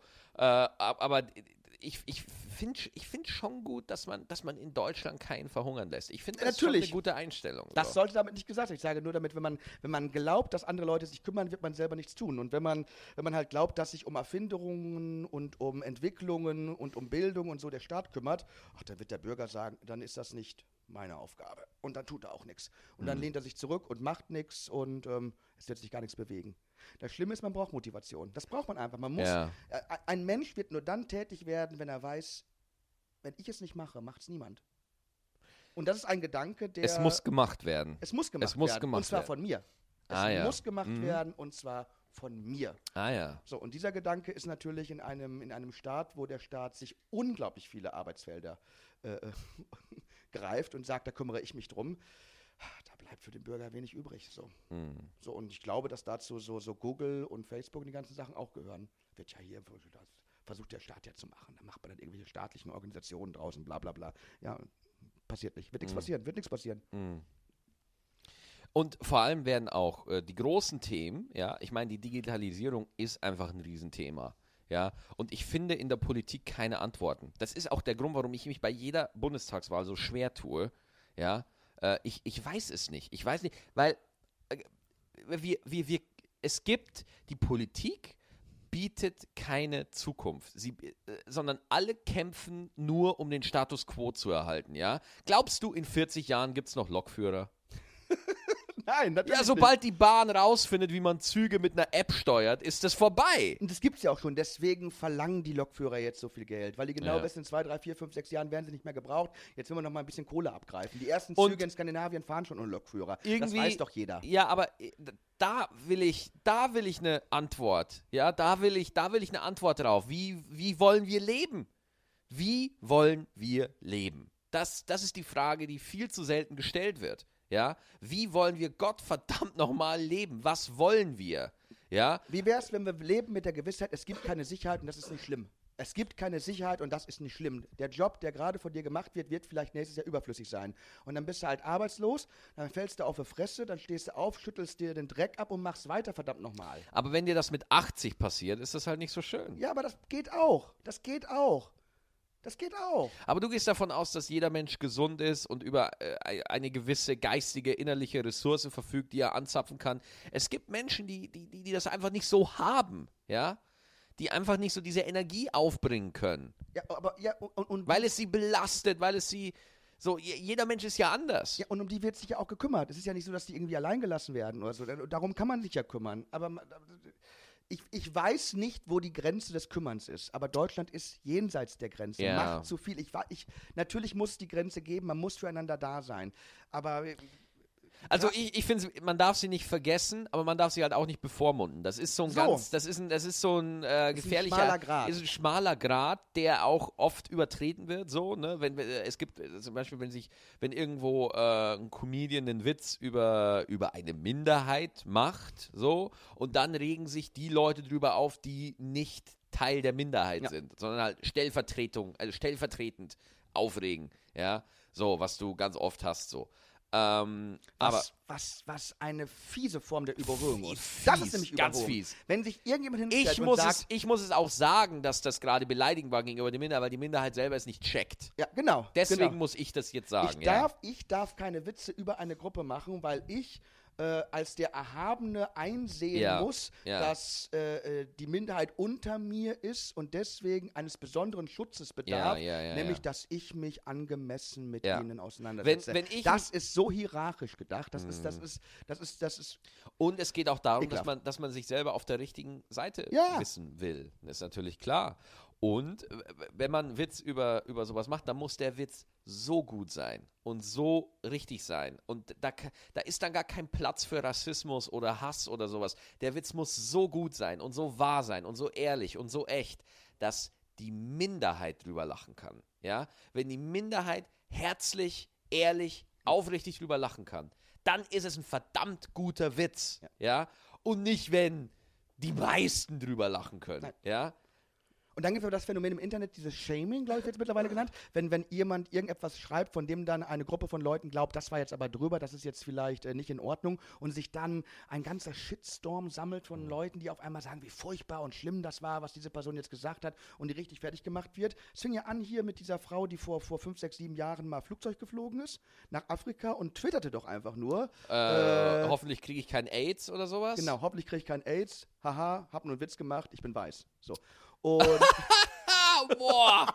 und das, Boah. hat die, das hat die getwittert, bevor die Boah. im Flugzeug gestiegen ist. Während sie im Flugzeug war, Hat sie ihren Job verloren. hat sie ihren Job verloren. Boah, Millionen Leute haben sie fertig gemacht und sie ist gelandet und äh, einfach nur wegen eines dummen Witzes, worüber man auch einfach nur hätte lachen können. Ja. Hat man nicht gemacht, man hat daraus ein Riesenpolitikum gemacht, die Frau hat ihren Job verloren und fertig aus. Und ähm, das ist immer krass, ne? Dieses, dieses, dieses, Wille, anderen Leuten. Naja, äh, erstmal, wenn man so, zeigen, so wenn man sind. erstens, ja, die Reaktion ist krass, aber Kausalität, ne? Ursache und Wirkung. Wir müssen mal auf die Ursache gucken. Die Frau hat Scheiße gelabert, ja. Entschuldigung, Entschuldigung, ja. So, man muss wissen, was Twitter ist kein Privatraum, okay? Twitter sind 140 Zeichen, wo du keine Intonation hast, keine Betonung, keinen Gestus, keine Körpersprache. Du, äh, eine Aussage, die liest du und egal, ob du die ironisch meinst oder nicht, ist scheißegal, weil du nimmst sie für bare Münze, du liest sie einfach Ja. so, ja. Und wenn du sowas liest, dann ist das ignorant, herzlos und einfach scheiße, ja. Und aber, aber, es muss erlaubt sein, ignorierte, dumme, sinnlose Ja. Scheiße auf Twitter zu sagen, ohne dass man seinen Job gleich verliert. So, Das muss schon irgendwie möglich sein, ja. so, ja. Aber, wieder. aber habe ich schon wieder dein Ja, Argument. ist, Aber der, da, die Öffentlichkeit ist auch so gepolt, dadurch, dass sie das Gefühl hat, ja, ich kann etwas sagen, dann geht die natürlich auch komplett rein und äh, dann die, die Heugabeln. Das ist aber wieder eine Sache, weil wir wieder, weil wir wieder äh, erzogen werden, ob, äh, äh, radikal objektiv sein zu müssen. Das ist ja das, was uns das öffentlich-rechtliche Ah. Fernsehen ge ge gelehrt hat. Das öffentlich-rechtliche Fernsehen muss objektiv sein. Das heißt, alles, was du durchdenkst, muss objektiv sein. Du darfst aber nicht subjektiv sein. Ja. Comedy lebt davon, dass du subjektiv bist, dass du rausgehst und manchmal auch Dinge sagst, wo man denkt, ach du, was hat der denn da bitte schon Ja, gesagt? aber ich meine es nicht so. Ja, aber man muss, Ja. aber, aber wichtig ist, dass Comedy davon lebt, dass man auch mal an die Extremen, an die. Ecken geht und, und, und, und, und solche Sachen raushaut. Und das ist natürlich im Öffentlich-Rechtlichen nur schwer denkbar, weil man da objektiv sein Weil muss, was immer Deutschland, diese äh, angebliche Objektivität Weil sein ich soll. glaube, Do Deutschland, und jetzt mache ich wieder ein großes Statement, ich glaube, Deutschland ist auch konsenssüchtig. Ja. Alle, es müssen, wir müssen etwas finden, mit dem sich alle gut fühlen. Nein, das findet man nicht immer. Ja. Weißt du, ich gucke das Fernsehen an und ich merke, okay, ich gehöre nicht zum Konsens. Ja? So. Ich finde mich in ganz vielen Punkten der Gesellschaft nicht wieder. Ich möchte ganz viele Punkte der Gesellschaft verbieten. Ja? Weil ich die katastrophal finde und schlimm finde und furchtbar. Zum Beispiel? Aber ey, ich toleriere sie. Und tolerieren heißt nicht, und tolerieren heißt nicht, kommt nicht von toll, sondern von ertragen. Ja, man nimmt es einfach hin. Schlager. Man nimmt es einfach hin. Obwohl Toleranz ja auch manchmal hierarchisch verstanden wird, ne? Ich toleriere dich, weil ich die Macht habe, dich zu tolerieren. Ist ja dieser berühmte Satz, jemand, der die Macht hat, jemanden zu tolerieren, Ja. muss auch logischerweise die Möglichkeit haben, ihn vernichten zu können. Weil jemanden tolerieren zu können, ist Macht. Ansonsten kannst du nicht tolerieren. Ansonsten ist, ist, ist, ist es einfach so. Tolerieren ist ja einfach nur, ich mache jetzt etwas aus bewussten Ja. Stücken und ich könnte es theoretisch auch nicht. Das heißt, in dem Moment, wo man sagt, ich kann dich tolerieren, sagt man damit, ich könnte aber auch eben nicht. Aber das Schöne ist, wenn man an einem Punkt äh, anlangt, wo man sagt, man kann sich gar nicht mehr entscheiden, ob man jemanden tolerieren möchte oder nicht, sondern es ist einfach Fakt. Ihr werdet miteinander auskommen müssen. Punkt. Weil wenn ich Teil der Minderheit bin, fragt mich niemand, ob ich das tolerieren kann. Ich muss es einfach hinnehmen. ja. ja. ist ein guter Gedanke, ist ein guter Gedanke. Irgendwie muss man das dann einfach irgendwie sagen, Leute, okay, wir sind einfach jetzt diese sieben Milliarden auf diesem Planeten und daran ändert sich nichts. Wir werden mehr. Ja. So. So. Und wir müssen irgendwie was Wir hinkriegen. irgendwie miteinander auskommen Ja, müssen. irgendwie muss es klappen. so, und, äh, darüber Ich glaube, die Superreichen werden irgendwann einfach auf den Mond fliehen. Es gibt jetzt bald diese neue Show. Hast du schon von Mars One gehört? Nee. Mars One, ohne Quatsch, irgendwann im Jahre 2027 wollen die eine Kolonie auf dem Mars bauen. Das soll dann auch alles übertragen werden im Fernsehen. Es wird auch schon gecastet. Mittlerweile sind so 100, 200 Leute gecastet, die dann hochgeschossen werden. Äh, Der Vertrag ist klar, die werden nie wieder zurückkommen. Das heißt, die werden einfach nur dahin geschossen, werden dann da auf der Kolonie leben. Es wird alles gefilmt, sie werden aber nicht wieder zurückgeholt. Die, äh, what? Mars One. G- Bitte jeder mal googeln. Mars One, das ist gerade ein Fernsehformat, das gerade diskutiert wird. Das heißt, Leute werden zum Mars geschossen, da bilden sie eine Oh, Kolonie. und ich wette, RTL kauft und dann werden da Prominente ausgewählt, die da hochgeschossen werden. ja, aber die kommen ja nicht mehr zurück, die werden Ja, eben, deswegen, deswegen es auch ein Erfolg. Ne, stell dir mal vor, RTL macht das und dann so, auf wen haben sie wirklich gar keinen Bock mehr? Und dann haben wir gesagt, dann, dann, so, ah komm, Komm. oh ja, Ross Anthony, ab damit. Ja, ja, das wäre mein Konzept. ja. Ah. Lass uns mehr über deine Show jetzt sprechen. Ja, wir sind sehr allgemein und so, du musst dich überhaupt nicht dafür entschu- entschuldigen, ist super so. Also, du, Kunst gegen Bares ist natürlich klar. Wa- Was, was begeistert, also du, man muss es ja erklären, du moderierst das zusammen mit Hildegard Scholten und die Idee ist, dass am Anfang, an jedem Montag um 20 Uhr geht die Show los, das Publikum ist da und das Interessante ist, die, das, äh, die Künstler sitzen im Publikum. Und du weißt auch nicht, wer an dem Abend auftritt. Warum ist das so? Weil das die Grundidee war, ähm, als ich das Konzept erfunden habe im Severinsburg-Theater, da brauchte ich einfach nur eine Show, die am Montag läuft, weil Montag war der schlechteste Tag überhaupt. Und da war die Idee, ich mache einfach das Theater auf und jeder, der auf die Bühne gehen möchte, darf es tun, darf da was präsentieren und wird dafür dann im Anschluss bezahlt. Aus dieser Idee heraus entwickelt sich immer mehr das Konzept, jetzt auch mit Kapitalistenschwein und so. Ähm, die Idee war einfach, dass ich mich selber überraschen lassen wollte. Was gibt es da draußen? Was für Leute kommen? Was für Kunstformen gibt es? Außerdem bin ich mit Muppet Show groß geworden. The Muppet Show mit Kermit der Frosch, wo die unterschiedlichsten Kunstformen auf der Bühne zu sehen waren. Als Kind habe ich schon geschworen, so etwas wirst du machen, wenn du erwachsen bist. Das mache ich jetzt. Es gibt so eine wunderbare Muppet Show. Alle Künstler sind da. Ich lasse mich immer überraschen. Ich finde es großartig. Jede Kunstform ist möglich. Ich will mich überraschen lassen. Ich will selber Spaß daran haben. Ähm, weil das ist das Tolle am Theater. Dieses sich überraschen lassen, nicht wissen, was kommt. Dass auch etwas schief gehen kann. Das ist doch Theater. Das ist doch großartig. Ja. Ich bin, ich, ich, ich mag eben das Geplante nicht. Und, und ich will lachen, weil ich überrascht werde. Und ich will mich freuen, weil ich überrascht werde. Und ich möchte da rausgehen und sagen, wow, damit habe ich jetzt nicht gerechnet. Was für ein, was für ein toller Abend. Super. Und es ist ja auch wirklich immer gutes Entertainment, muss man ja sagen. Klar, du hast manchmal Acts, die absolut Grotte sind. Aber auch das ist ja toll. Aber auch das ist das toll. ist ja dann toll. Auch das ist weil gut, es funktioniert ja. weil nach acht Minuten ist immer alles vorbei. Ja, klar. Und dann ja, ja. Äh, kann man auch das vermeintlich Schlechte ertragen. Ja. Das ist ja in der Muppet Show Gonzo der Große gewesen, der wirklich nur Schrott produziert hat. ja?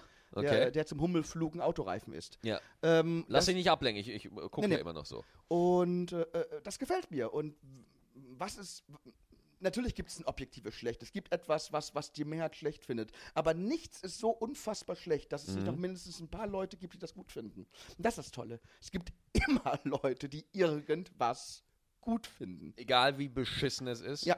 Krass. Und die, und die sehen da irgendetwas, was man ja, ja, das ist aber sieht. wahr. Das ist aber wahr. Und das ist doch schön. Das auch Immer wenn ich bei. Mixed-Shows bin und ich sehe einen Comedian, der so grottenschlecht ist, kommt dann einer, der sagt so, ich fand's gut. Auch in der Tonlage. Ja, ich, ich fand's gut. Ich glaube, das sind dann einfach so gute Engel, die glauben, sie Ja, ja. müssen jetzt dahin und, und Save the day, I love you forever. Was war das denn für ein Lied? Keine Ahnung, hab ich gerade erfunden. Echt? Ja, Großartig. danke Super, ja. Ungeahnte Talente schlummern. Ja. Ja, und ähm, das, das, deswegen mache ich Kunst gegen Bares. Und jeden Montag äh, in Köln. Im A-Theater Ehrenfeld, wir Gürtel auch gesagt, 100, 27. 127, ja. Genau. Und äh, man geht da, und ich, ich finde es, für mich als Stand-Up-Comedian, ich war ja da auch schon oft, ähm, ist es schwer. Diese Situation, man ist da im Publikum, man meldet sich, man ist da und dann wird man, man weiß ja auch nicht, wann man dran ist. Das heißt, deine Co-Moderatorin oder du, die Hildegard Scholten oder du, gehen dann da runter, ja, und dann sucht man sich da jemanden, dann wird eine ausgesucht und einfach hochgeholt dann, ja. Und es ist sehr schwer, weil viele Stand-Up-Comedians, wenn sie anfangen, sind noch nicht sie selbst. W- Aber da treten halt auch Poetry Slammer auf. Da treten halt auch ähm, Schauspieler auf, die ein Stück vorführen wollen oder so ein 8-Minuten-Monolog oder so. Also, äh, Zauberer, ja, Akrobaten. tolle, alles. tolle Sachen, tolle Sachen. Aber all diese Acts haben am Anfang immer die Zeit, dass sie sich bereit machen können. Ja?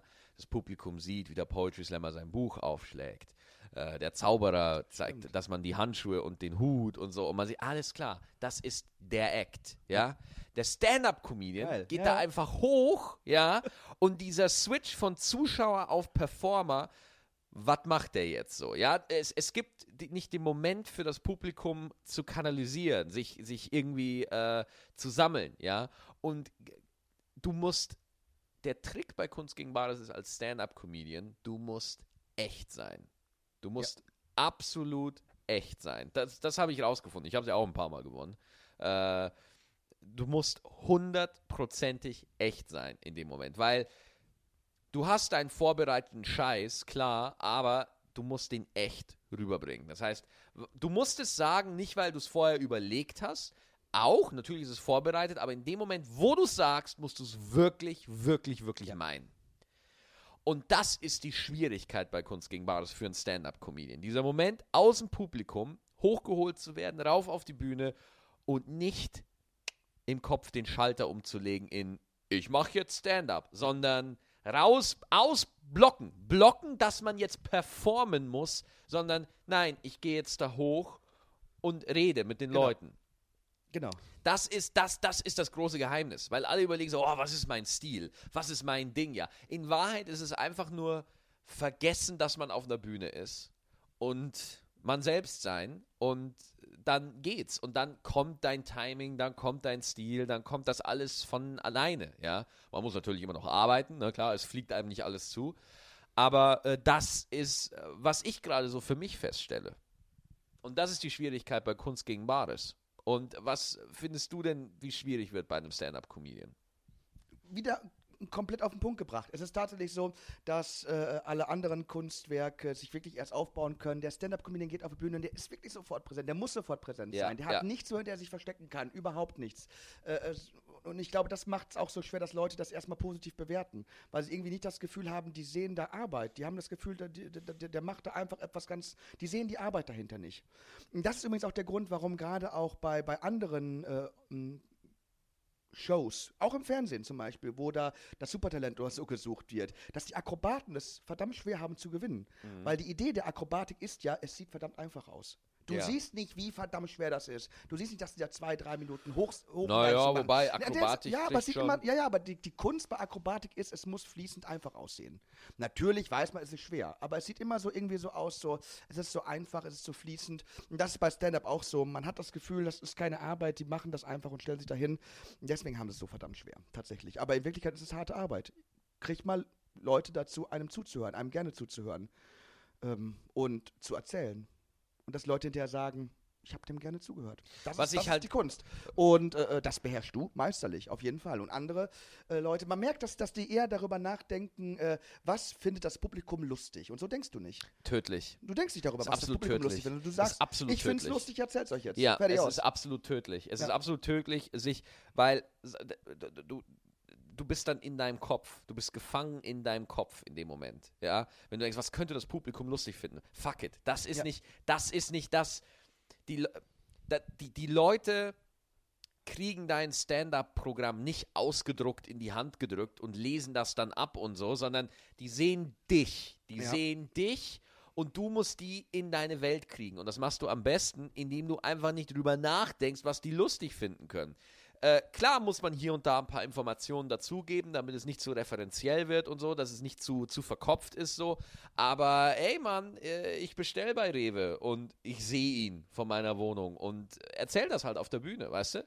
Und äh, das ist der große, große, große äh, Denkfehler, den ich oft sehe, dass viele Comedians sich immer noch als Schauspieler sehen, die ja. einen Comedian spielen die, einen Comedian spielen ja. und einen auswendig gelernten Text ja. sprechen. Ja. Das erkennt man auch daran, äh, jetzt gerade in der Comedy-Szene äh, wird immer wieder diskutiert und man hört das immer wieder sehr oft, der hat mir einen Gag geklaut, der hat mir einen Gag geklaut, der hat mir einen Gag geklaut. Es gibt offenkundige Diebstähle ja. von Ideen. Das, das erkennst du sofort, wenn sogar die Gestiken, die Mimiken und, und so, wenn die exakt gleich sind, okay, der hat offenkundig von einer anderen Person ab, ja, ab, abgeguckt.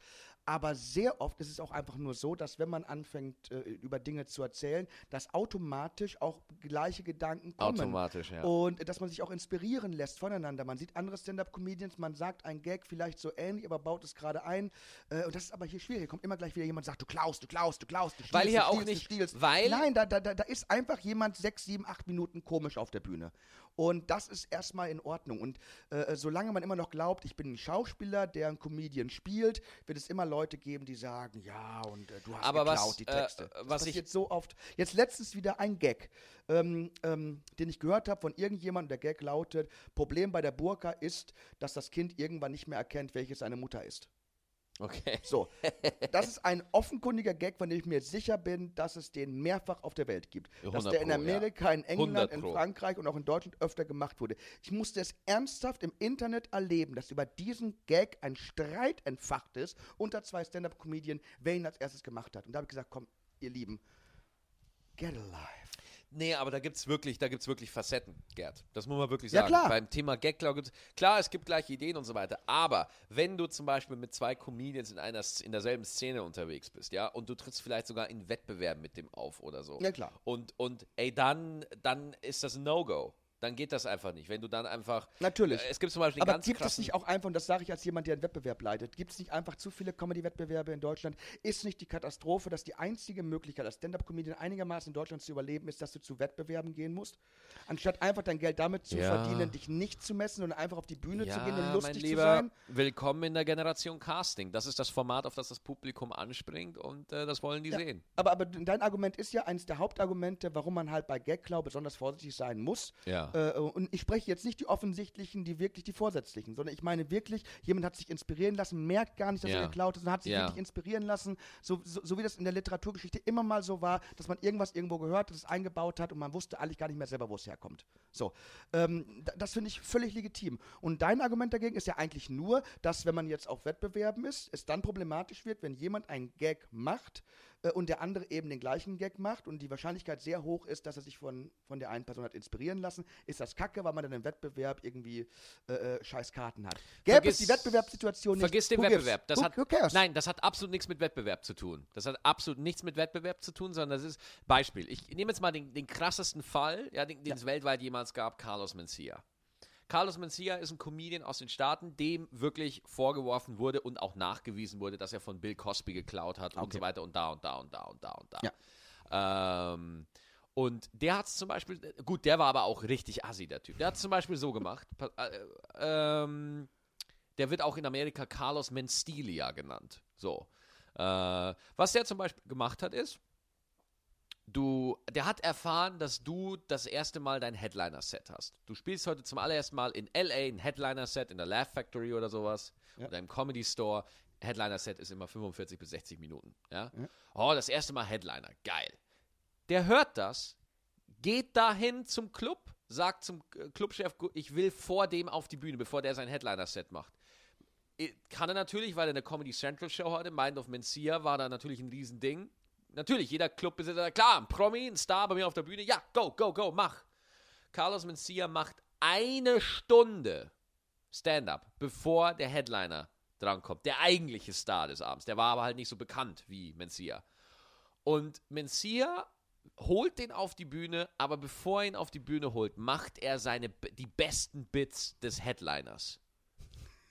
Das ist, Und das Oh ist Gott. arschig. ja, da, ja. Und das hat auch nichts mit Wettbewerb zu tun. Das Nein. ist einfach, das ist asozial. Natürlich. Das ist asozial. Aber dieses, Wenn du, aber dieses Extrem hast du ja jetzt reingebracht. Was Ja, ja, auch typisch so. deutsch ist. Wenn man, wenn man einfach mal irgendetwas Das sagt, eine dann wird, Extreme, dann das wird das Extreme. extrem Das- gezeigt ja, und deswegen, und- weil, weil das müssen, müssen, müssen wir als Gegenantwort äh, das andere Extrem etablieren. Ich Das sage doch extrem, nur, das ist- ja, dass ich weiß, ich weiß, ich scheiße weiß, ist, ja. aber dass wir, dass, dass wir zu weit gehen damit. gut, sondern dass auch einfach, war akzeptiert. mein Gott, das in, in einem Stand-up, wo, wo, wo, wo jeder Dritte über Ikea, Deutsche Bahn und Facebook äh, äh, Mhm. spricht, wird der ein oder andere Gag öfter auftauchen. So, es ist einfach so. Und wer, denn, wer, wer erfindet denn schon Witze? Also wer erfindet ernsthaft Witze? Das ist irgendwie ist das da und äh, es ist eben nicht wie Musik. Es gibt, es gibt Gott sei Dank noch keine GEMA für Witze. Sobald es die GEMA für Witze Ja, gäbe, dann wird Fips Asmussen reich. Ja, ja, Ja. stimmt. Ja. Ah. Ich meine, ich habe ja viele Interviews und viele Biografien und so weiter gelesen über mit äh, amerikanischen Stand-Upern und alle sagen irgendwie, dass man zehn Jahre, zehn, zwölf Jahre braucht, bis man als Comedian wirklich angekommen ist. Ähm, ich weiß nicht, ob das stimmt, weiß ich nicht, kann ich nicht beurteilen, aber es scheint schon so eine, so eine, so eine, ich sag, Taktung zu geben, dass man die ersten drei, vier Jahre ziemlich schlecht ist und dann erst anfängt, gut zu werden. Und ich würde das bestätigen. Ich würde die, die ersten drei Jahre würde ich äh, würde ich am liebsten ignorieren. So. Und ich merke es auch jetzt so, äh, ich will auch kein Stand-up von mir von einem Jahr sehen oder so. Das, das, das finde ich einfach. Ja, aber diese, diese, diese Jahre, äh, wo man sagt, äh, äh, ich möchte sie am liebsten ignorieren, die sind wichtig Ja, sind dafür, dass man. Bestand hat. Der Essentiell. Grund, warum die ganzen Superstars nach einem Jahr verschwinden, ist, weil sie diese Zeit nicht hatten. Ja. Die kommen irgendwo hin, boom, sind ein Star, werden dann ein halbes Jahr, ein Jahr durchgenudelt, aber weil sie überhaupt keine Erfahrung haben, was es heißt, die Leiter hochzugehen, diese Skills zu erlernen, verschwinden sie auch sehr schnell wieder. Weil wenn dann nicht die ganze Maschinerie dahinter ist, die dafür sorgt, dass du berühmt bist, sind sie nothing. Und es gibt ist sehr wahr. viele Leute, die nichts sind, weil sie einfach groß geworden sind, aber diese, diese Stufen, diese Leiter nicht haben. Und ähm, deswegen Glückwunsch, die drei, vier Jahre haben dich zu dem gemacht, was du bist. Und äh, die waren unfassbar wichtig und ich will es an deiner Stelle nicht ignorieren. Sag ich wäre stolz darauf. Okay. Ja, das ist aber nett. Nett, dass du das sagst. Ähm, und was ist denn so bei Kunst gegen Bares? ich habe dich gerne scheitern sehen, weil es mir ein Gefühl gegeben hat, dass ich besser bin. Ah. Nein, ja, und jetzt? Nein, das ist. Ja, Mann, ich bin, ich bin oft abgestürzt bei Kunst gegen Bares, ne? Äh, ja, nicht allzu oft. Nicht allzu oft, aber. Ein, eigentlich nur einmal extrem am Anfang. Äh, das war noch zu einer Zeit, wo wir in einem kleinen Theater waren. Du hattest nicht mal ein Mikrofon. Das ist ja, Ja, schon mal für, einen- für, einen- für einen Severensburg-Theater. Stand-Up-Comedian schon mal schwer, kein Mikrofon in der Hand zu haben. Das- das Und Ding du hast gebrüllt. Du hast das Publikum angeschrien, obwohl die direkt vor dir saßen. es, es gab ja in dem Theater maximal vier Reihen. Und ich, hallo, ich bin da! ich hasse Ja. Karneval! Ich hasse Karneval! Ich heiße Maximilian Ronaldo! Gerd, Gerd, Gerd, Gerd, Gerd. Alter, du Ja, ja. kannst nicht, du kannst nicht so ausrasten. Die, oh. Aber so war es im so, Severensburg-Theater. und jetzt haben sei ruhig Ja. und entschuldige dich bei den Leuten, dass du so geschrien hast. Ich entschuldige mich bei den Leuten, dass ich so geschrien habe. Ja, sehr gut. Äh, kann ich dir die Story dazu erzählen zu der Nummer. Jetzt pass auf, ich weiß nicht, ich habe an dem Tag Wie vorher devot ich das auch direkt gemacht habe. meine, meine, meine Karnevalsnummer, die ich da gespielt habe, die habe ich am Mittwoch im Comedy Punch Club gespielt. Und ich hatte, ich habe mir die nur überlegt, ich hatte da nur so ein paar Beobachtungen und so weiter und so weiter und einfach nur gemacht, ja. Und es war der erste Auftritt, wo ich dachte so, wow, das war, das hat richtig gut funktioniert. Das war der erste Auftritt, wo ich, wo es wirklich konstant gut funktioniert, die Lacher kamen und ich hatte den Rhythmus und gut geprobt und so. Und ich habe mir das Video angeguckt und halt analysiert und gesagt so, ah, okay, da haben die Leute gelacht, weil ich da laut wurde. Da haben sie gelacht, weil ich das gemacht habe. Ich habe den völlig falschen Weg genommen. Also bin ich am Montag zu dir und habe gesagt, ich muss einfach schreien und dann bin ich lustig.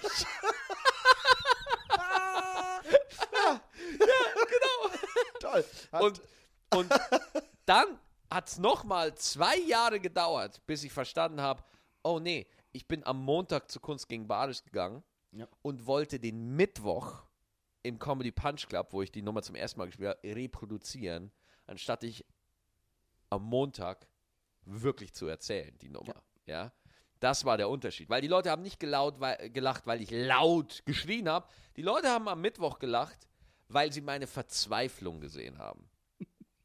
Weil sie gesehen haben, dass ich Karneval so verabscheue und so widerlich finde, weil sie den Menschen gesehen haben, weil sie den Typen gesehen haben, weil sie, weil sie mein Gefühl gespürt haben, weil sie gesehen haben, der ist gerade echt, der ist wahrhaftig. Ja. Und am Montag war ich halt einfach nur ein großer Junge, der schreit. Es ist nicht die Aufgabe eines Comedians, äh, das Publikum davon zu überzeugen, dass das, was man empfindet und meint, richtig ist, sondern Dass das Publikum dazu zu bringen, zu sagen, der denkt so und es ist in Ordnung. Genau, genau. Genau. Du musst die nicht in ein. Nicht überzeugen. In, du musst die nicht überzeugen. Du musst die nicht überzeugen. Du musst alles, was du tun musst, ist, sie dahin zu kriegen, dass sie dir glauben, dass Genau. du das wirklich empfindest. Dass es in Ordnung ist, dass du das empfindest. Das Ja. ist völlig in Ordnung. Das ist überhaupt nicht Schlimmes. ja. Das ist eigentlich toll, ja. Das und eben nicht überzeugen. Das finde ich, das ist. ja, ja, klar. Weil dafür habe ich nicht bezahlt, um mich da jetzt irgendwie äh, von Leuten äh, klugscheißerisch irgendwie äh, belehren zu lassen. Aber äh, ich finde es trotzdem spannend, dass man mit einer, mit einer konträren Idee äh, das Publikum dann trotzdem kriegt. Das finde ich viel äh, spannender, als jetzt irgendwie zu bedienen oder Ja. so. Mein Lieblingsbeispiel ist äh, George Carlin, sein, sein wunderbares Bit äh, darüber, wo er sagt, er geht nicht wählen. Super. Nicht ja, wählen ja, ist geht geil. ist richtig. Das ist absolut das Ja. Gegenteil von dem, was ich sage. Ja. Und ich Ja. habe so unfassbar gelacht. Ja, ja, ist weil er geil. so unfassbar in Anführungsstrichen recht hat in seiner Logik, dass ich gesagt habe, das kannst du genauso sehen, das ist großartig, äh, äh, vielen Dank, ich habe sehr gelacht äh, und ich gehe trotzdem wählen. Wir gehen trotzdem wählen. Das ist doch ein schönes äh, Schlusswort. Mein Lieber, Echt? wir waren jetzt eine Stunde und 20 Minuten haben wir jetzt fast geredet. Wir sind Och. fast bei 90. Wir können noch weitermachen. Nee, das ist eine Nee. gute Zeit. Ist das eine gute Zeit? Ich finde, das ist eine gute Zeit. Schade. Ansonsten hätte man noch über, über, über Politikverdrossenheit reden können. oh, mein Lieber, wir könnten ewig weiterreden. Ich würde sagen, wir machen einfach eine zweite Folge irgendwann. Dann kommst du einfach nochmal. Du warst mein erster Gast. Wie findest du überhaupt mein Equipment? Wie findest Das du Equipment das? ist großartig. Das ist wirklich toll. Wir haben hier zwei Mikrofone, wir haben sogar Kopfhörer auf. Also ich Ja. kann mich sogar hören. Ja. Wir sind in dem äh, ehemaligen Tonstudio vom Zeltinger, wenn das noch irgendjemand kennt, im Ja. Unicenter. Und äh, das Equipment ist geil. Und, und da schließt sich wieder der Kreis, weil äh, früher brauchte man einen Übertragungswagen, Genau, man genau. brauchte ein Tonstudio, man brauchte unfassbar viel Geld. Jetzt hat man ein paar Euro, 400, 500 wird es gekostet haben. Wir setzen uns irgendwo hin, senden und die Leute hören sich das an. Das ist großartig. Also wenn es einen weiteren Grund gab, dass wir die öffentlich-rechtlichen Medien nicht mehr brauchen, dann diese Ich weiß Show nicht. hier. Ich weiß nicht, ob ich damit d'accord gehe. Aber auf jeden Fall. Nicht, nicht? Doch. Ich, nein, ich weiß es nicht, mein Lieber. Ich weiß es nicht, weißt du? Ähm, äh, klar, die Öffentlich-Rechtlichen, ne, man kann natürlich darüber diskutieren, aber die machen halt auch die Anstalt möglich. Solche Sachen zum Beispiel. Und das finde ich wiederum sehr gut. ja gut, die Anstalt. Ja. Ja, Ne? Also, äh, wenn ich, wenn ich gezwungen werde, meinen Rundfunkbeitrag da abzudrücken, ne, dann habe ich bei so Sachen wie die Heute-Show oder äh, die Anstalt zumindest ein einigermaßen gutes Gefühl dabei. Ja, aber kein Mensch ist so scheiße, dass er 100% Dreck produziert. Also, also selbst, selbst, selbst der hinterletzte Drecksack, der dir die Kohle äh, aus der Tasche zieht, wird mit einem kleinen Teil des Geldes was Vernünftiges Ich merke schon, man kann mit dir nicht zum Schluss kommen. Egal, was man sagt, du findest immer wieder einen neuen Weg. Da, da, da. Aber das, Das, ist die Idee dahinter, weil ich, weil ich will keine Kompromisse. Konsens Ja. ist Kacke. Das ist, man, man, kann auch, man kann auch im Dissens miteinander leben und lachen. Das habe ich übrigens herausgefunden. Woran man wirklich erkennt, dass man fundamentalistisch wird. Wenn es eine Sache gibt, worüber du nicht mehr lachen kannst, ist es ein ziemlich guter Gradmesser dafür, dass du da wahrscheinlich gerade fundamentalistisch geworden bist. Oh. Kann man, finde ich, nicht so allgemein und so absolut sagen. Nein, nicht, aber ich kann das. Ja, du kannst das. weil wir nicht beim klar. WDR sind. Gerd Böhrmann!